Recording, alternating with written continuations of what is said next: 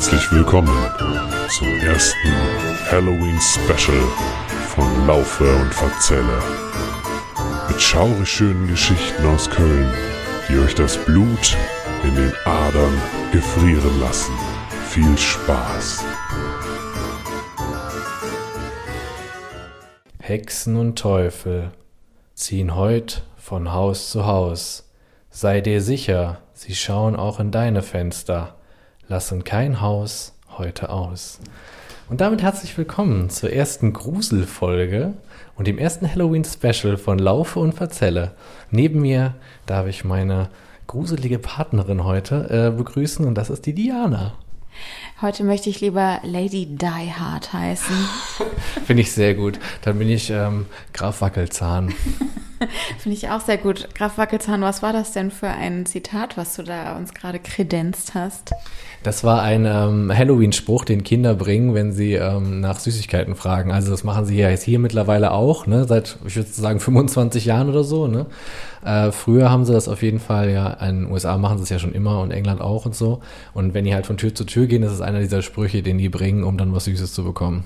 Hast du das jemals schon mal gehört, dass das in Deutschland jemand gesagt hat an der Tür? Ich kenne nur Trick or Treat oder Süßes oder so, Saures. Ja, Süßes oder Saures, das kenne ich eben. Aber ähm, jetzt solche Sprüche gibt es aber eine ganze Menge, wie ich gesehen habe. Ist ganz interessant. Also wenn man mal googelt Halloween-Sprüche, es gibt total viele und auch ganz viele auf Deutsch. Also wahrscheinlich vom Englischen ins Deutsche übersetzt, aber sind auf jeden Fall, gibt es da sehr, sehr viele. Könnt ihr da draußen auch gerne mal googeln, wenn ihr euch noch vorbereiten wollt äh, auf dieses Halloween-Wochenende. Wenn ihr euch traut. Genau. If you dare.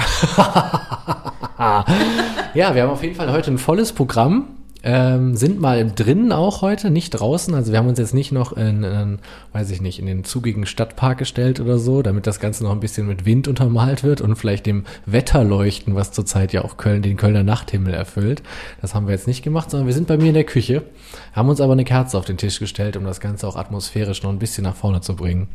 Ja, endlich mal wieder ein Special. Ich freue mich total.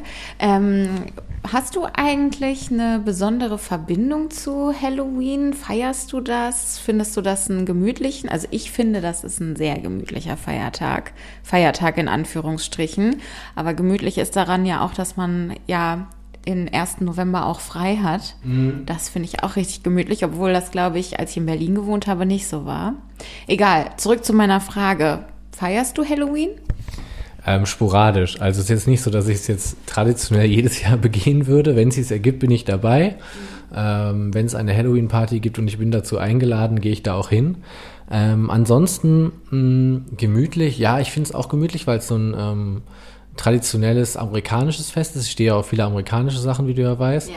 Ähm, aber ich bin auch immer noch ein bisschen da, weiß ich auch nicht, manchmal fremdel ich auch noch so damit, weil ich immer so denke, ja, das ist so Copy-Paste, weißt du, aber mal wieder auch in einer schlechten Version, so wie man es in Deutschland ja gerne manchmal mit so Traditionen macht, die hier so, sag ich mal, importiert werden und dann in so einer naja, so einer halbgaren Sache präsentiert werden. Also wie ja gerade schon gesagt, es gibt ja schon jetzt Kinder, die auch eben klingeln und dann äh, nach Süßem verlangen, aber teilweise auch noch nicht mal verkleidet, sondern nur so und halt eines so Sache, das ist halt nicht so ganz so aufgemotzt, ne? wie das in, wie das in Amiland natürlich der Fall ist zum Beispiel oder in England ja auch oder in Irland und so weiter, wird es ja, ich glaube, auf der ganzen Insel feiern die das, soweit ich weiß, ne? Das kann gut sein. Also für mich war ähm, Halloween früher also ich, ich mochte ja schon immer so gruselige Sachen und so, mhm. aber diese Tradition mit den Kindern, die von Haus zu Haus gehen, äh, als das in Deutschland aufkam, habe ich mir echt immer gedacht, das ist doch wie St. Martin nur in faul. Ja. Also das werden jetzt vielleicht auch nicht alle Hörer kennen, aber an, in manchen Gebieten in Deutschland geht man halt an St. Martin schnörzen, also mhm. so nennt man es zumindest in Bonn, wo ich herkomme. Ich habe schon öfter mal Leuten davon erzählt und die waren total so, hä, was ist denn Schnörzen? Das ist, wenn man nach dem Martinszug eben mit seiner Laterne von Tür zu Tür geht und Martinslieder singt und die Nachbarn und keine Ahnung, alle Leute, die, die Läden auch, der Edeka, der Schlecker, keine Ahnung, was es ja. damals halt immer so was dann noch offen hatte abends, mhm. die äh, geben einem dann halt Mandarinen, Nüsse und Süßigkeiten. Ja. Und äh, oder die gemeinen Zahnbürsten und Zahnpasta. und genau, und dann habe ich halt echt gedacht, so ja, wir haben uns halt wirklich den Arsch abgearbeitet als Kind. Wir haben wirklich andauernd Martinslieder gesungen oder auch immer versucht, unterschiedliche zu singen. Und wir hatten unsere Laternen, die wir gebastelt haben, äh, dafür, dass wir die verdammten Süßigkeiten bekommen. Und diese äh, Kinder jetzt, die sagen ja nur Süßes oder Saures. Und das war's ja schon. Aber naja, mit dem Alter wird man ja milder. Jetzt finde ich das alles gar nicht mehr so wild. Ich mache ja eh niemandem die Tür auf. Ja, wir verteufeln es auf jeden Fall nicht, das hört man raus. Äh, du liebst es, glaube ich, ein bisschen mehr als ich, aber ich finde auf jeden Fall es auch ein schönes Fest und ich freue mich vor allem jetzt natürlich auf ähm, unsere gruseligen Geschichten, die wir ja heute mitgebracht haben äh, für die Hörerinnen und Hörer. Ähm, eine Sache wollte ich aber noch sagen zu Halloween. Ähm, ich bin jetzt allerdings auch nicht die Generation Boomer, die das ja so sehr gerne da über, immer drüber herzieht und sagt, sowas gehört hier nicht hin und das ist kein traditionelles Fest und das ist dann ähm, 1. November ist ein Fest in Deutschland, das Gedenken an die Toten eben, ne, Totentag da. Ähm, dazu gehöre ich jetzt auch nicht. Ähm, genau, aber ähm, ja, vielleicht wird das auch noch mehr mit den Jahren. Ähm, wollen wir einsteigen mit einer Geschichte? Willst du mit einer Geschichte einsteigen oder wollen wir erst noch was anderes besprechen? Wir können ja mal so ein bisschen so so machen. Okay. Also ich äh, könnte anbieten, einfach mal mit einer Geschichte anzufangen. Und ähm, um das vielleicht einmal so grob zu erklären, bevor wir loslegen. Der Julius und ich, Heute muss man nur so lachen. Julius hasst es, wenn ich der Julius sage, aber er ist nun mal der Julius, was soll ich machen? Habe ich mir ja nicht so ausgesucht. Aber ähm, wir haben uns auf jeden Fall überlegt, dass wir äh, jeder heute so Pi mal Daumen drei gruselige Geschichten oder Sagen oder Mythen vortragen Ja. wollen, die im Kölner Raum spielen oder auch spielten oder angeblich gespielt haben sollen. Ja. Und ich würde einfach mal anfangen. Hm, mit welcher fange ich denn an? Ich glaube, ähm, ich fange mal an mit. Ah ja, das hier nehme ich. Pakt mit dem Teufel für den Kölner Dom, Oh, das Julius. klingt gut. Lass mich das Mikrofon halten, damit du ganz frei erzählen kannst, oder? Dann halte ich das für dich. In Ordnung. Ja. Vielen Dank. Also erstmal zur Einordnung, das gehört zu den sogenannten Domsagen, die es ähm, gibt. Die sind ja um den Dombau generell entstanden äh, und auch Teil der Geschichten der Gebrüder Grimm, aber auch andere Autoren äh, haben damals Domsagen äh, geschrieben. Und eine Domsage dreht sich um den Dombaumeister Gerhard. Gerhard, wie ein Achtarmiger.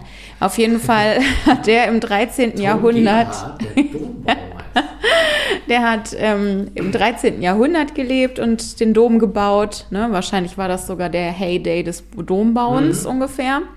Ja, ich glaube 1248 oder so wurde der Dom, glaube ich, begann das Ganze, ne? Irgendwie so, Ja. zur Einordnung. Ich glaube irgendwie so, ne? Ja, das macht also ungefähr- 13. Jahrhundert macht dann. Genau, dann war der, dann ne? war der vielleicht sogar der Original Dombaumeister. Ja, ne? Ich glaube, auch. der Mhm. hat die Papiere auch, also quasi die Pläne auch schon entworfen Mhm. für den Dom und dann hat er auch losgebaut. Und ähm, ja, diese Domsage, die sich um den ähm, Meister Gerhard äh, dreht, die ähm, fängt immer damit an, dass behauptet wird, dass er auf mysteriöse Weise ums Leben kam und dass sich da deswegen eben Gerüchte und Geschichten um seinen mysteriösen Tod gebildet haben. Ich muss allerdings sagen, ich bin ja keine Geschichtsexpertin, aber für mich klingt das Ganze nicht so hundertprozentig mysteriös. Ähm, weißt du, wie der ums Leben gekommen ist, zufälligerweise? Nö, ich hätte jetzt auf sowas getippt wie, ähm, der ist bei den Bauarbeiten etwa vom, äh, ja, ich lache jetzt dabei, aber heute ist ja Halloween, über, da lacht man über solche Sachen. Nein, ist der wahrscheinlich vom Gerüst gefallen oder irgend so was ganz Normales, was auf dem Bau leider manchmal passiert. Ja, es ist, wirklich? es ist korrekt. Also jetzt okay. nicht an Halloween oder so, also nicht, dass ich wüsste, das kann natürlich sein, aber ähm, Am Freitag, den 13. am Freitag, den 13. wahrscheinlich, nee, aber der ist wirklich vom Gerüst gefallen. Ähm, und naja, also ob das jetzt nicht mal jemandem passieren kann, der den Dom baut und ähm, am Dom werkelt, keine Ahnung, Vor ne? allem im, Mittel im Mittelalter kann man sich das ja so gut vorstellen, ne, dass irgendein, also ich will da nicht auf einem Gerüst gestanden haben und eine Kathedrale gebaut haben, also ähm, nee, furchtbar. Also das muss ja eigentlich wahrscheinlich täglich passiert sein.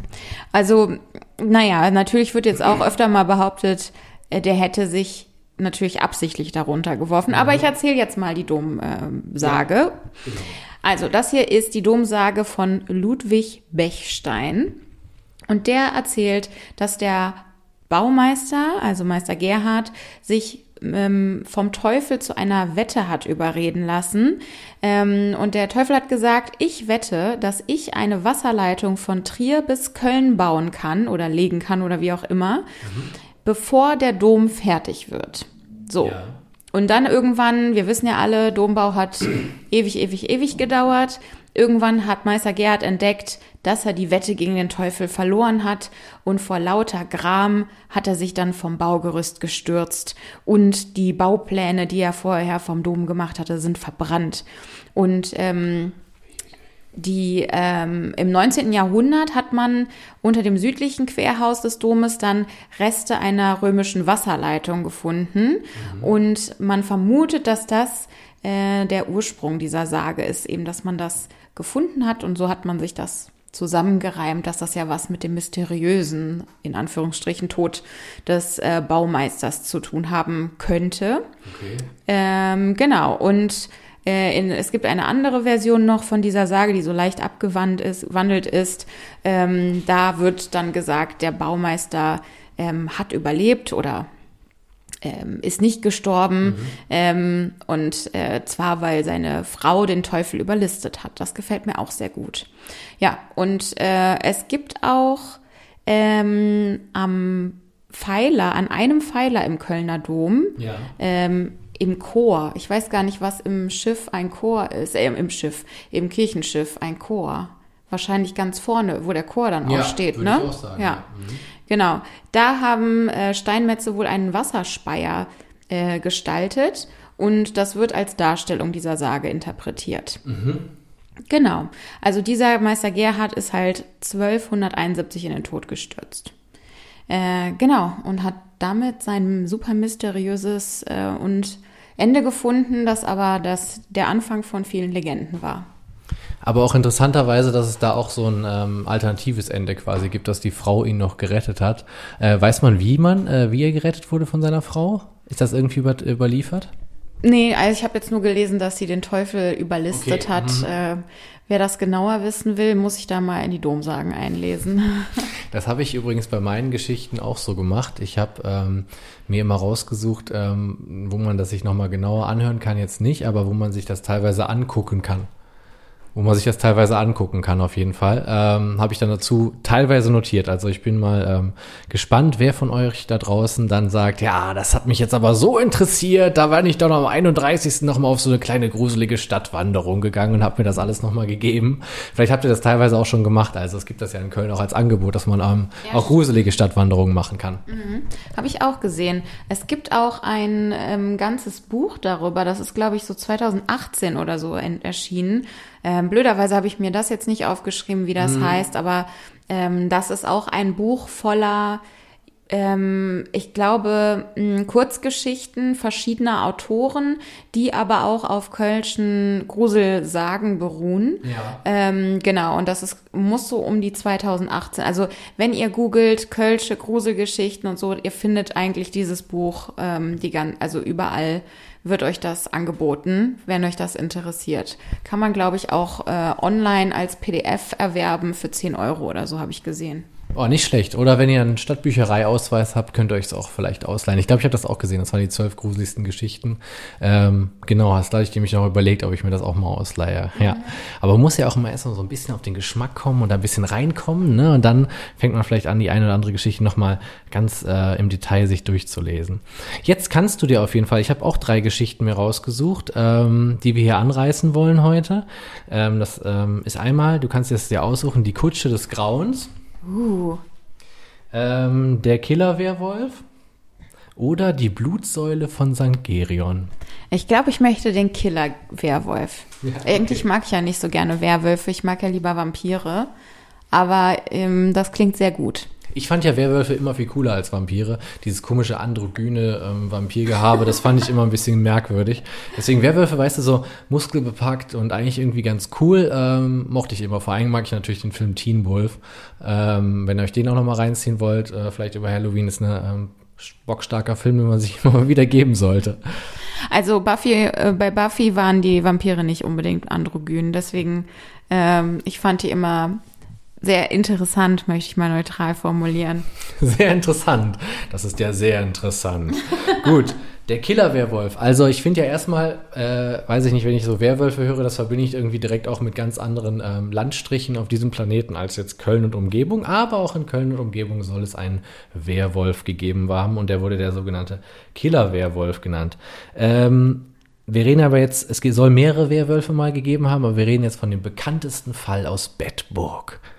Der Bedburger Killer-Werwolf. Ist das der, der auch Rotkäppchen auf dem Gewissen hat? Nee, das nicht.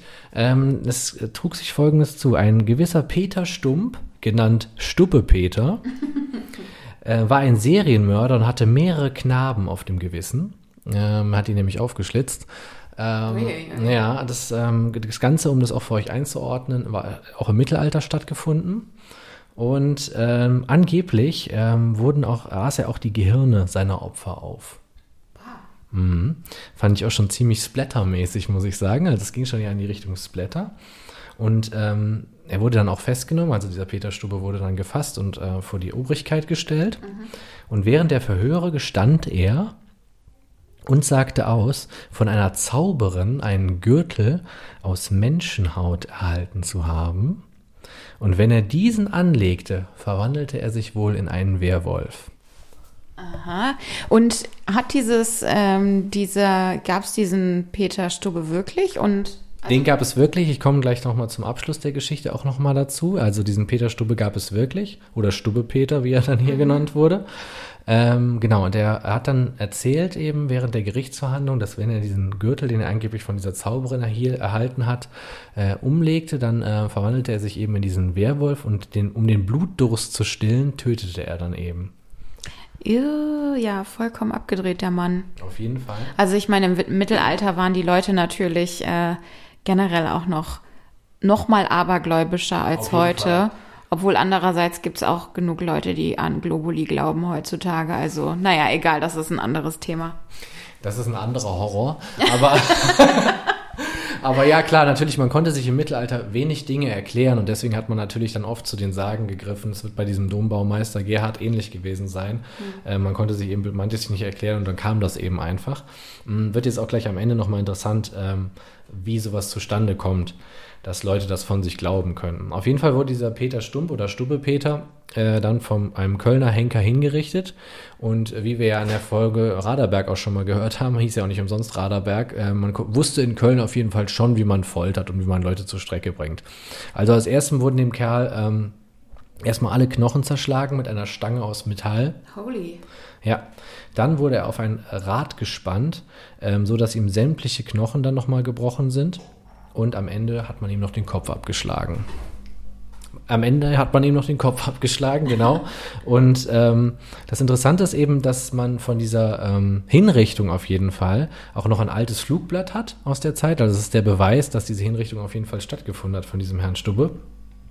Ähm, und ähm, die heutige Psychologie hat dafür auch eine Erklärung. Also es gibt Menschen, die sich für Wölfe halten. Und der Fachbegriff ist dafür äh, Lykantrophie. Also das sind Leute, die eben genau unter dieser Krankheit leiden, sagen Psychologen, dass die glauben, sie wären Wölfe. Vielleicht hat dieser Herr Stubbe auch schon unter dieser Krankheit gelitten und ist eben deswegen zu seinem, naja, Serienmörder geworden. Auf jeden Fall eine recht gruselige Geschichte, wie ich doch fand. Auf jeden Fall gruselig. Ähm, auch ja mit mit ähm, Vampiren, also Leu vermeintlichen Vampiren hat man ja früher auch alle, allen möglichen Schabernack noch angestellt, damit die, die Person dann halt nicht nochmal und sowas, ne? ja, gefehlt und äh, Glöckchen, Glöckchenanf nee, Glöckchenanfänger ist, damit man, wenn man lebendig begraben wird, dass man dann klingeln kann. Genau. Dass man aus dem Grab wieder rausgeholt werden will. Genau, aber Kopf natürlich äh, abge, abgehackt und so weiter, ne? Ähm, ähm, Knoblauch in, in den Sarg noch reingelegt, äh, was man halt alles so kennt. Das Ja. hat man ja mit Vampiren gemacht. Äh, hier haben sie sich auf jeden Fall scheinbar auch ganz schön, ganz schön abgerackert, um den äh, klitzekleinen Ja, auf jeden äh, Fall. zu pulverisieren. Ja, also der musste auf jeden Fall ja, ähm, man, ich weiß jetzt nicht, wie viele äh, Knaben er auf dem Gewissen hatte, aber als Serienmörder hat man ja meistens mehr als einen Menschen ermordet. Äh, deswegen hat dann die Kölner Justiz auch auf jeden Fall nochmal, äh, wie soll man es sagen, äh, ganze Arbeit geleistet, ne, damit der gute Herr auch nicht nochmal äh, von den Toten auferstehen möge. Ja, stimmt. Er hat ja auch Kinder, Kinder ermordet, Ja. ja. Nee, verstehe ich. Verstehe ich, dass man das gemacht hat. Kann man absolut Sag ich nachvollziehen. jetzt einfach mal so. Ich kann jetzt wirklich Ja. nachvollziehen. Jetzt, wo ich Gut. das Ende kenne von der Geschichte, kann ich das Letztendlich, nachvollziehen. letztendlich ein nachvollziehbares Ja. Urteil. Ja. Ja, das war meine erste Geschichte auf jeden Fall. Auch wieder richtig, richtig gory. Ja. Mhm, definitiv. Okay. Ähm, sollen wir jetzt lieber was einschieben? Also zum Beispiel könnte ich dich fragen, was sind denn deine drei liebsten Horrorfilme oder soll ich erstmal mit der nächsten Story weitermachen? Also ich selber könnte, glaube ich, noch eine Geschichte hören und dann könnte ich noch mal was vielleicht zu meinen drei Lieblingshorrorfilmen sagen, damit die Hörerinnen und Hörer auch erstmal eine Runde durchatmen können. Weil ich bin jetzt auch ein bisschen aufgekratzt, aber ich habe auch noch Bock auf eine Geschichte. Weißt du, das ist jetzt so ein bisschen wie mit dem, man ist im Zelt, äh, im Zelt irgendwo campt oder so und dann hält man sich gerade die Taschenlampe vor die Nase und dann kommt irgendeiner rein, will noch einer was Süßes? Und, äh, Und dann ich kommt einer mit dem riesigen Messer rein. Welcher, welcher Serienkiller in welchem Film ist das nochmal, der immer die Teenager in dem Camp, in dem Sommercamp ab, abmetzelt? Sage ich, kann ich jetzt noch nicht sagen, sage ich gleich was zu. Ah ja, oh, okay, okay, okay. Genau. Sonst greife ich vor. In Ordnung. Dann überlege ich mal.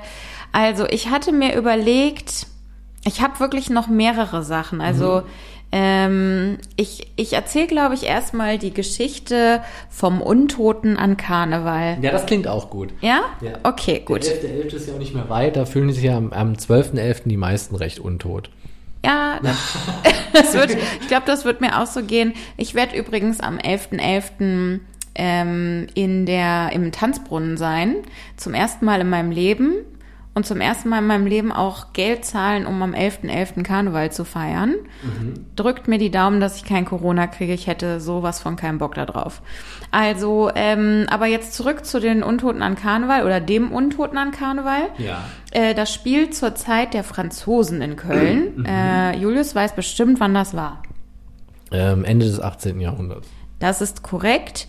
Äh, 1794 bis 1814 hat meine ganz kurze Recherche gesagt. Ich habe das nicht nochmal gedoublecheckt. Also, Das stimmt aber. Ich bin dein Double-Checker und es stimmt. okay, du bist wieder der Checker. Der Checker nicht vom Neckar. Ähm, Oh, der war auch super. der war auch ein Horror. ich weiß gar nicht mehr, was der Checker vom Neckar war. Der Checker vom Neckar war doch hier, wie heißt der noch? Asitoni war das doch. Der Checker vom Neckar. Äh, ein mutiger Pirat sticht auch ins Rote Meer. Von dem kommt dieser weise Spruch. Der Checker vom Neckar, ja. Also Asitoni war ja voller weiser Sprüche. Das war ja wirklich ein, also der Typ war ja ein mehr. Philosoph, moderner. Ich weiß gar nicht, wer Asitoni ist, glaube ich. Okay, wenn ihr Diana nochmal auf die Sprünge helfen wollt, wenn ihr der Asitoni war, dann verlinkt doch gerne nochmal die YouTube Best-of von Asitoni. Dann weiß ihr auch wieder Bescheid. Okay, ja, vielen Dank für den Service, falls ihr das machen wollt. Äh, gerne als Privatnachricht. Aber nicht über den Lauf- und Verzelle-Kanal. ja, in den Kommis kann man keine, keine Links Ja, anklicken. stimmt, das geht nicht, das stimmt. Ja, vielleicht kläre ich dich einfach nach der Folge nochmal darüber auf, wer der Asitoni war. Okay, ja, ich habe auf jeden Fall Wissenslücken.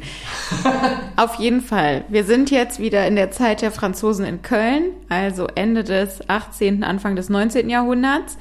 Und da geschah es, dass jemand gestorben ist. Das passiert ja öfter mal.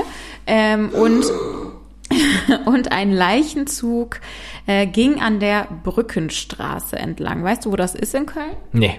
Das ist da, wo Manufaktum ist. Also Ah, ja. in der Nähe vom, also Ah, zwischen, Manufaktum. zwischen äh, Hohe Straße, Neumarkt und Appellhofplatz. Mhm. Ja. Da so in der Mitte, in der Nähe vom Vierscheibenhaus. Richtig? Ja, da in der ja, Nähe. das ist da Hm? die Ecke, genau. Genau. Äh, so, und da zog dieser, Leich, äh, dieser Leichenzug entlang. Ähm, da ist ja auch diese Kirche St. Columba, da waren die, glaube ich, auf dem Weg hin oder kamen daher. Ähm, und einer der Sargträger ist gestolpert, äh, weil er, weil es ihm eben zu schwer war. Er konnte das nicht mehr tragen und so ging der Sarg inklusive Leiche zu Boden und die Trauergäste waren entsetzt, denn der Sargdeckel sprang auf und der Tote fiel auf die Straße äh, und dann herrschte auf einmal Totenstille, denn was man sah, war, der Tote zuckte und erhob sich, als wäre er am Leben. Und den Menschen stockte der Atem. Der Tote ging zurück zum Sarg, ähm, legte sich hinein, machte ein Handzeichen, dass man den Sarg wieder schließen soll. Und, ähm, Wow. und dann tat man dies auch. Wahrscheinlich hat man ihn aber vorher noch zerstückelt, schätze ich mal. Ja, ähm, sicher ist sicher. Sicher ist sicher. Safety first. Ähm, Oh mein Gott. so, und der Hintergrund dieser Sage ist, oder was man sich zusammengesponnen hatte, war, dass ähm, der Tote ein verfluchter Kölner Händler war und der hatte einen schrecklichen Fauxpas begangen kurz vor seinem Tod, nämlich hatte der sich an Karneval als Leiche verkleidet und das macht man nicht. Also der hatte Ah, so, okay. der hatte, hatte sich so ein weißes Leibchen angezogen, ein Leichenhemd und ein äh, Palmenzweig in der Hand. Und das ist ja natürlich äh, so Ver Ver Verhöhnung der Toten sozusagen. So wurde das angesehen. Ja. Absolut ähm, schickt sich nicht. Und man glaubte eben, dass er damit das um Unglück auf sich gezogen hatte, ähm, weil er den Tod nicht ernst nahm. Und deswegen wurde er verflucht. Das ist Wow. der Tote an Karneval. Ja, das ist schon gruselig, wenn einer aus dem Sarg rauskommt und dann auch rumläuft. Ich meine, das kennen wir ja aus so Mittelaltergeschichten oder auch so frühe Neuzeit und so oft, dass man ja auch mal so Särge geöffnet hat und dann waren da drin so Kratzspuren oder so und an der Innenseite des Sargdeckels. Ja, hör mir auf, ey. Ja, ja, da gab's ja viel solche Geschichten. Ne?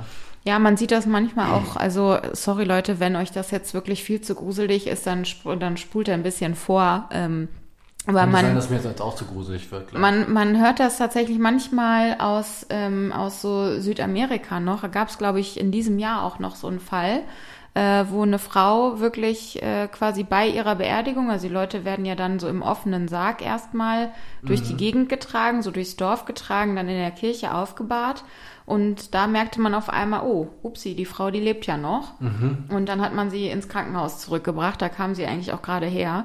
Ähm, und ähm, dann hat man festgestellt, ach so, ja, wir waren jetzt nicht ganz so sorgfältig, als wir den Tod erklärt haben. Die war ja nur im Koma.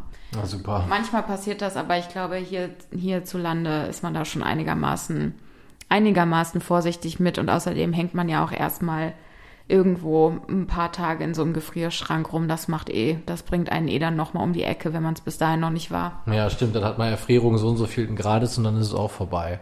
Hm. Ich wollte mich ja eigentlich immer einfrieren lassen, wenn es mal soweit wäre irgendwann, äh, um mich dann auftauen zu lassen im Jahr 3000 oder so, weißt du? Ja, aber was erwartest du denn, was da abgeht? Keiner lebt mehr, den du gut findest und die Welt ist wahrscheinlich komplett verbrannt schon. Ja, who knows? Aber wer weiß, wenn man dann, wie wie es so wäre, weißt du? Ja, wahrscheinlich richtig schrecklich und jeden Tag 50 Grad in Köln. Ja, verdammt. Naja, okay, du ihr merkt schon, Diana ist nicht begeistert von dieser Idee. Ich werde weiter dafür sparen. Wenn du dir was Unwahrscheinliches wünschst, dann wünsch dir doch lieber, dass du 150 wirst oder so. Das wäre doch cool.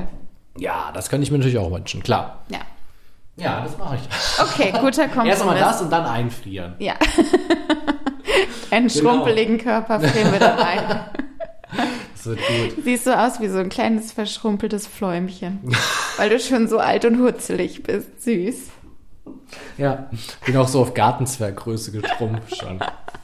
Leute werden ja immer kleiner mit dem Alter. Ja, meine Oma ist, glaube ich, so satte 15 Zentimeter geschrumpft. Oh mein Gott. Die war wirklich nur ein ganz kleiner Hutzelzwerg. Ja, ist das so, weil die ähm, alten Leute auch immer viel zu wenig trinken wohl? Ich glaube, die bauen äh, generell ziemlich an, an Bausubstanz ab. Mhm. Ja, ja. Wie der Kölner Dom. Ja, Wahrscheinlich auch, weil sie zu wenig trinken und gegossen werden. ja das stimmt. Also sprengt immer gut eure Alten und äh, haltet die schön feucht. Sprenkeln, ne? Ja, genau. Immer so mit diesen Sprühflaschen für Pflanzen, weil es ab und zu mal drauf. Oma, lauf nicht weg. Plötzlich sah Oma jünger aus als ich. Und sie konnte sprinten. Oh mein Gott, das ist ja Ja. auch ein richtiger schöner Horrorfilm. Ich habe Oma jünger gemacht, weißt du? Hilfe, ich habe Oma geschrumpft. Genau, im Kopf immer noch genauso tüdelig und bekloppt und läuft die ganze Zeit Sieht so mit so, 15-Jährige. mit so Wischmopp und Apfelschnitzen hinter einem her. Genau. Ist aber richtig jung und agil und erwischt einen deswegen auch immer. Genau. Albtraum. Ja, der Körper ist wieder voll, komplett fit, von 20 Jahre alt. Ja, ähm, wo ich gerade schon ein schönes Filmzitat gebracht habe, könnte ich natürlich jetzt auch meine nächsten, meine Lieblings-Horrorfilme für Halloween droppen. Okay, ja, äh, sehr gerne. Gut, dann mache ich das. Äh, um auch die Leute mal durchatmen zu lassen, erzähle ich jetzt von Horrorfilmen und nicht mehr von Horrorgeschichten aus Köln. Ja. Ähm, ja, mein Lieblings, meine Lieblingshorrorfilm. Ich habe mich auf drei Stück ähm, reduziert. Äh, einmal Freitag der 13., aber das Original mit dem Blutjungen, um das Wort Blut auch nochmal zu verwenden in, der heutigen Folge. Kevin Bacon. Äh, welcher war nochmal Freitag der 13.? War Ja, das das? Lass mich dazu kommen. Okay, entschuldige. Also, Leute, von 1980 lasst euch nicht die anderen 13 Folgen, die es noch gibt, unterjubeln, denn das ist der beste. Ähm, ist die Origin Story. Also ähm, geht ja darum, in 50er Jahren ist ähm, ein Junge im Sommercamp ertrunken. Und sein, also der Junge Jason. und, das ist der ähm, Jason. Ja, genau. Und ähm, die Mutter ähm, nimmt ja seitdem immer Rache auf dem Campingplatz, also immer wenn da Leute drauf. Hast du damit nicht gerade das Ende verraten, dass das die Mutter ist? Nein, das weiß man von vornherein, glaube ich. Ach so, okay. Ja. Äh, es ist ja aber auch nicht die Mutter. Naja, egal. Auf jeden Fall. Jetzt hast du das Ende verraten. Na toll. Wir wissen ja nicht, wer es ist. Es könnte ja auch einer der Jugendlichen äh, von 1980 sein oder vielleicht ist es auch Kevin Bacon. Ihr wisst es ja noch nicht. Naja, auf jeden Fall zieht euch rein. Es wird ordentlich gemordet. Das ist eines der ersten wirklich Splatter-Movies, äh, das so rausgekommen ist. Deswegen ist es auch so filmhistorisch ein bisschen interessant. Und äh, ich mag den sehr. Ich mag ja sowieso die 80er und äh, die kommen da auch schon ziemlich gut zur Geltung, obwohl wir erst das Jahr 1980 haben. Aber ja, hat auch schon was so Stranger Things-mäßiges und so von der Optik und ist aber original, nicht nachgebaut. Also sehr, sehr cool. Das wäre meine erste Empfehlung. Ähm, soll ich direkt weitermachen oder willst du auch einen Film von dir nennen, den du gerade im Kopf hast? Vielleicht du guckst es gerade so, als hätte dir auch einer einen Film durch den Kopf geschossen, den du auch gerne nennen wollen würdest. Äh, ich kann das gerne im Anschluss machen, aber mir fiel nur ein, dass ich auch mal Freitag der 13. gesehen habe, aber wirklich nur in so einer neuen Version. Das Ja. muss so ums Jahr 2012 rum gewesen sein. Übrigens an Halloween geguckt. Oh, nicht schlecht, nicht schlecht. Ja, dann wäre mein nächster auf jeden Fall ähm, The Hills Have Eyes. Aber da auch nicht den von den Anfang 2000er. Der war auch ganz gut. Das war ja schon ein Remake. Ähm, das Original ist von 1979 und ähm, ist ähnlich wie das Texas, Texas Chainsaw Massacre. Finde ich äh, viel gruseliger irgendwie. Ich weiß auch nicht warum. Ähm, das Remake fand ich okay, aber gar nicht so gruselig. Es geht ja darum, dass eine ganz normale Average-Familie in den USA sich in der Wüste, wo die Amerikaner früher diese Atomwaffentests durchgeführt haben, verfährt. Und dann ähm, die ehemaligen Minenarbeiter, die da gearbeitet haben, die natürlich alle verstrahlt worden sind, ähm, ja, machen dann Jagd. Das ist also ein Zombie-Film, ein klassischer Zombie-Film eigentlich. Und äh, die sind auch ganz cool. Ich habe halt gedacht, ich nehme so aus allen Richtungen ein bisschen was. Ja, das das wäre ist ein Zombie-Film, ja. Den will ich auch, von dem hast du mir schon mal erzählt Ja. und seitdem will ich den auch unbedingt mal gucken. Äh, solange der jetzt nicht zu, zu gruselig ist. Manchmal sind alte Horrorfilme ja viel gruseliger als die neueren. Ja, der ist halt, ähm, der ist schon gruselig gemacht, aber ich finde ja, und das ist irgendwie immer noch krass, aber ich finde ja schwarz-weiße Horrorfilme immer noch viel krasser. Der ist auch schon bunt, der ist auch natürlich schon längst bunt so. Ist dadurch auch so ein bisschen trashig und macht auch Bock, aber hat auch zwischendurch auf jeden Fall seine korrekten Horrorelemente. Und äh, ja, wenn ihr mal Bock habt, das Original zu gucken, äh, zieht euch das gerne mal rein. Ja. Ja, last but not least ist bei mir so ein ähm, kleiner, so ein, so ein Teenie, ähm, ja, da war ich, ja, wie alt war ich da? Zwölf ungefähr. Ähm, als er rauskam, das war Sleepy Hollow. Das Witzige war, der war sogar damals im Kino ab zwölf. Könnt ihr mal bei Wikipedia gucken, da es gibt eine äh, als Dokument eingefügt eine Schnittanweisung von Konstantin Film für diesen, damit die den ab 12 zeigen konnten. Ähm, Sleepy Hollow ist ja so eine ganz alte Geschichte, kennt jeder, das ist der kopflose Reiter. Ähm, ein Detektiv äh, aus der Großstadt äh, geht in dieses verschlafene Netz Sleepy Hollow, um dieses mal aufzuklären, was da eigentlich los. Wieder mal, gerade klar, ist so ein schrulliger Charakter, den kann natürlich Johnny Depp perfekt spielen, diesen, der spielt diesen Detective und äh, macht dann eben Jagd auf diesen ähm, kopflosen Reiter und da wird auch ein bisschen so die Hintergrundgeschichte dieses kopflosen Reiters nochmal erläutert. Gespielt von Christopher Walken, ne? Das weiß ich gerade gar nicht mehr. Das habe ich, das hab ich gar nicht mehr auf dem Schirm, dass Christopher Walken den spielt. Kann aber sein, ja. Entweder das oder Christopher Walken spielt darin mit. Meine ich zumindest. Mhm. Ja, müsste ich auch nochmal nachgucken. Auf jeden Fall ähm, sehr viel Geschrei. Johnny Depp natürlich super drauf in so einer schrägen Rolle, ähnlich wie bei Fluch der Karibik auch. Also wenn er schräge Leute spielen kann, ist es ja immer cool. Und ist auch von Tim Burton.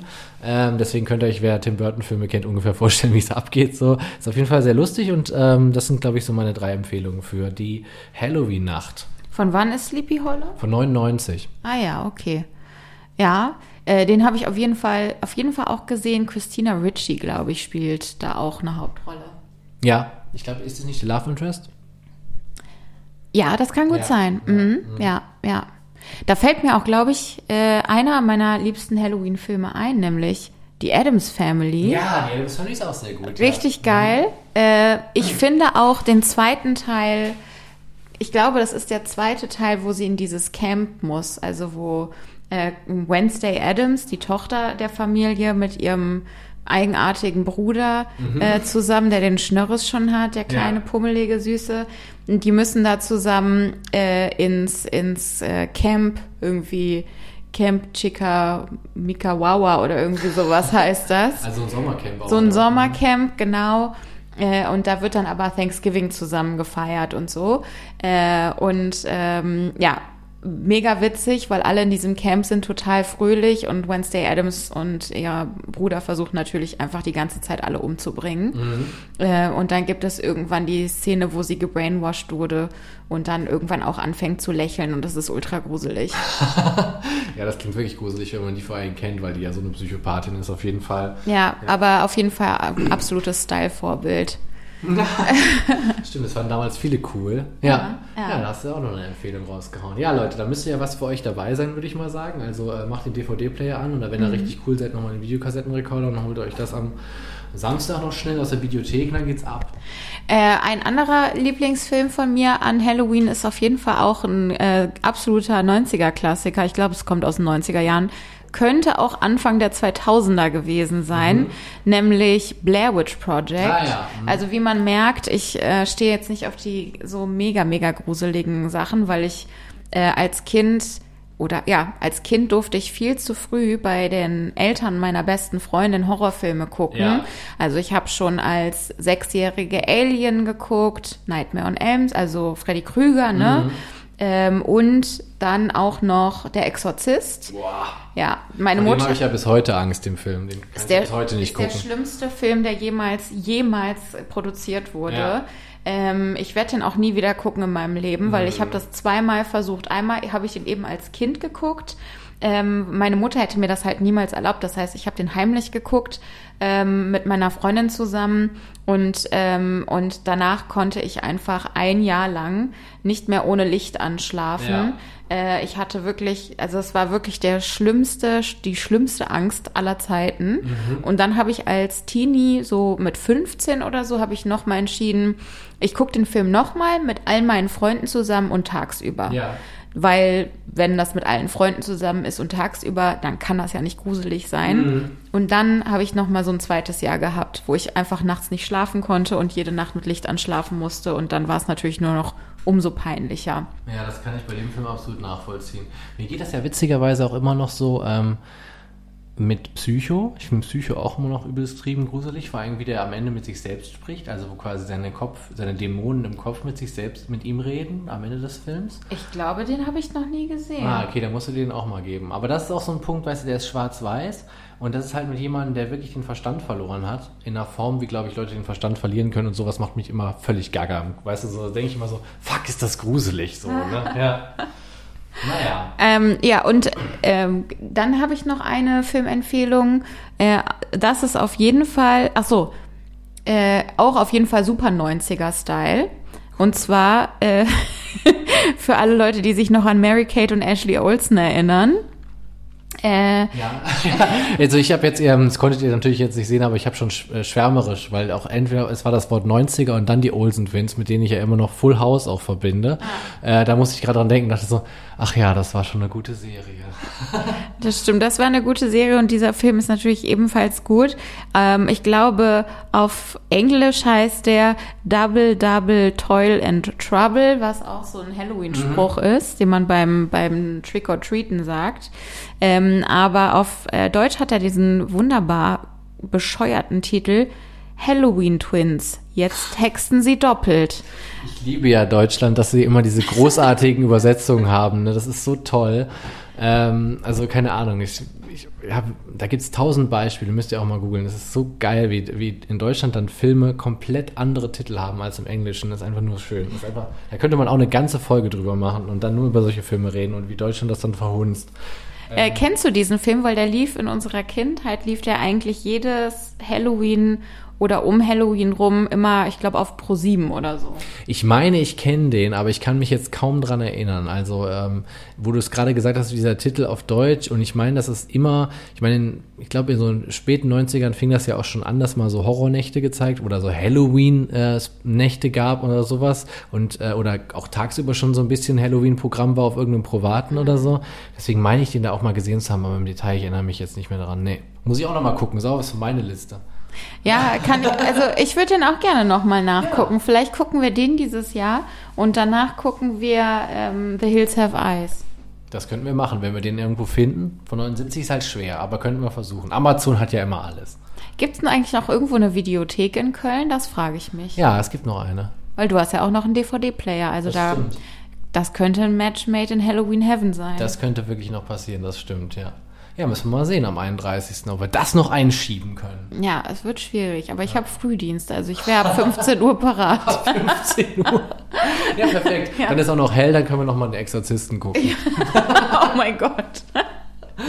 So, du kannst dir wieder was aussuchen, Diani. Und zwar noch eine Geschichte. Ich habe noch zwei. Ich habe noch die Blutsäule von St. Gerion und ich habe noch ähm, die Kutsche des Grauens. Da möchte ich die Kutsche des Grauens. Das klingt wie eine Drei-Fragezeichen-Folge. Das klingt wirklich ein bisschen so, ne? Ja. Und der Teufel spielt auch mit und das passiert ja bei TKKG. Drei Fragezeichen kenne ich ja nicht so gut, aber ähm, TKKG ähm, auch manchmal, dass der Teufel auch mitspielt, ne? Es gibt eine, also es ist eine meiner Lieblings-Drei-Fragezeichen-Folgen, der tanzende Teufel. Ja, bei mir müsst ihr wissen, ist es so bei den drei Fragezeichen, ähm, wenn äh, Kata das jetzt hören würde, okay, schlägt, Kada. Sie, schlägt sie die Hände über dem Kopf zusammen, ist ja so, bei mir fängt ungefähr die Musik ist vorbei, die haben drei Sätze gesprochen, ich weiß schon nicht mehr, um was es geht.